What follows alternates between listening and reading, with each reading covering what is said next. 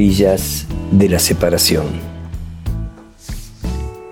El amor siguió los caminos formales que la cultura impone. Hubo casamiento, fiesta y luna de miel. No llegaron hijos, aunque lo intentaron apasionados.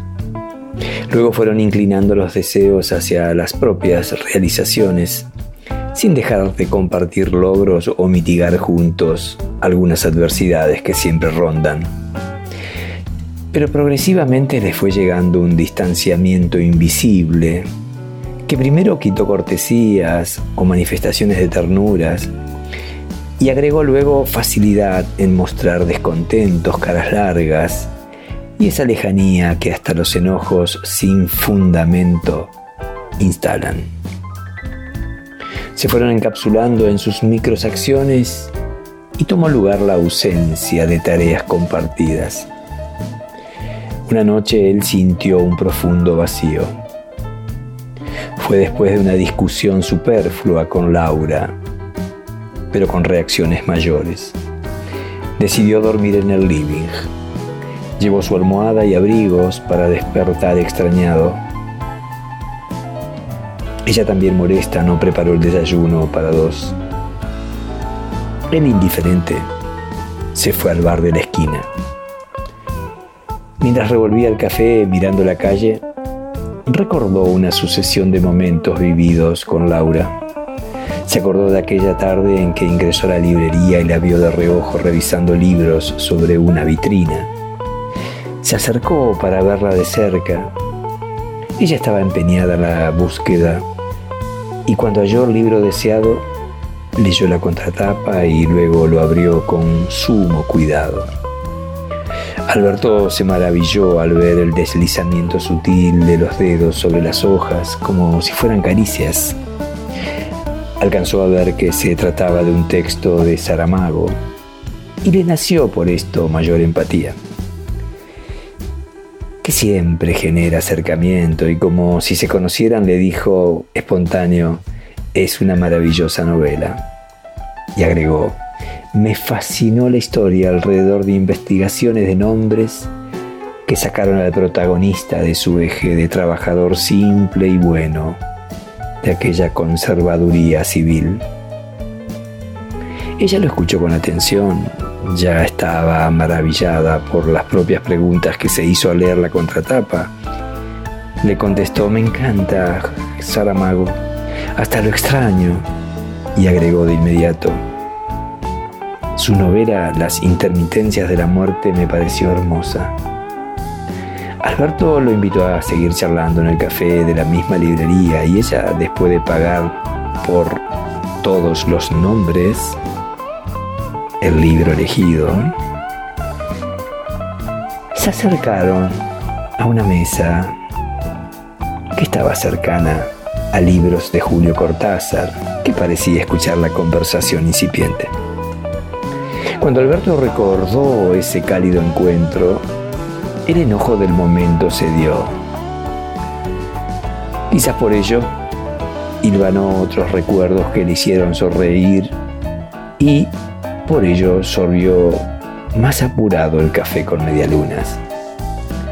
Laura también se sentó a solas a desayunar con otro libro, pero se distanció del texto al recordar también escenas de la historia amorosa con Alberto. La memoria la trasladó al momento de descubrir con disimulo al hombre de perfil hermoso que se detuvo a mirar libros en la misma vitrina donde ella alzaba a Saramago. Lo vio apuesto y como habló de inmediato su voz le resultó calma y segura. Escuchar su opinión del autor que descansaba en sus manos le decidió la compra y también a tomar el café propuesto, aún sabiendo que estaba plantando a Jorge, quien la esperaba a pocas cuadras, precisamente a tomar un primer café. Quizás por las palabras acerca del autor elegido o tal vez por el perfil atractivo, pero Laura decidió no ir con Jorge. Así Alberto ingresó a su vida. Los gratos recuerdos también a ella le causaron distensión y ganas de que volviera pronto. Las llaves giraron suaves en la puerta, avisaron el regreso Ella limpió su taza y el libro abierto en la mesa acercó a Alberto a mirar quién era el autor. Ah, disfrutando a Murakami, dijo sonriente como si el enojo y la noche de separación fueran ya lejanas. Ella se dio vuelta, secó sus manos y le respondió, me encanta el mundo fantástico que construye Murakami. Me dan ganas de estar ahí, le dijo, y dibujó la misma sonrisa que lo atrapó en aquella librería. Conversaron otra vez. Ella volvió a escuchar la voz calma, amena y cercana. Qué raro resulta, le dijo con naturalidad y agregó, hace un rato cuando más lejos estabas para mí era mejor.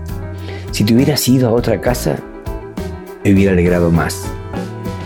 Dijo mientras caminó hacia el living con el libro en la mano y se sentó en el sillón de tres cuerpos que por la noche fue cama de Alberto.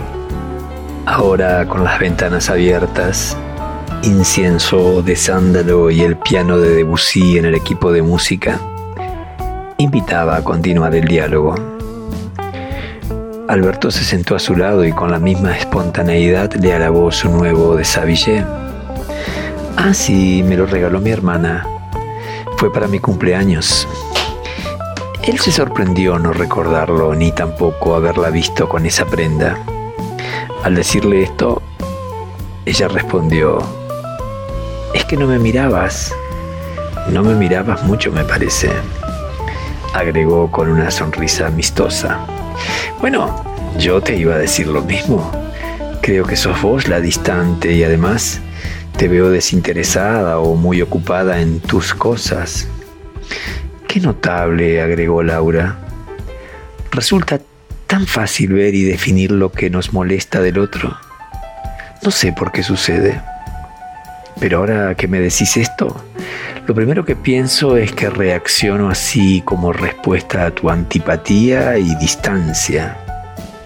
Aunque si profundizo un poco más, surge un interrogante, dijo Laura. ¿Podrá suceder al revés? Es decir, tu desinterés es el reflejo de mi distancia. La verdad es que algo se extravía en esos momentos. ¿Y ahora? Preguntó Alberto acompañado de una sonrisa amigable a la que Laura devolvió con franqueza y al bajar la vista vio la mano con palma abierta que la invitaba. Ella descendió con suavidad la suya y en vez de tomarla, la acarició con cuidados. Las pieles se rozaron tibiamente y otras emociones acudieron. Ella ubicó su cuerpo de manera frontal a él, con piernas en posición de Buda, que se desocultaron del desabillé. Las palabras cesaron y por un largo instante se miraron con ternura. ¿Estás viviendo algo que yo no sé? dijo ella con serenidad. Y sin dejar margen de duda, Alberto respondió, nada diferente a lo conocido. Solo esta distancia y desmotivación que llegó sin buscarlo. Ella expresó un gesto de aceptación y alivio, que fue interrumpido por la misma pregunta. No, no, tampoco oculto algo. Solo que cuando estamos así, deseo al otro Alberto, al cortés, al cercano, con humor, con complicidad. Ese es mi hombre deseado. Creo que al extrañarlo me enojo. Me corre tal odio que prefiero que te vayas, le dijo sincera y sin reparos. Él sonrió abiertamente y agregó, solo me alejo hasta el sillón del living. Y las miradas adquirieron brillo, brillo y cercanía. Te extrañé anoche, dijo Laura.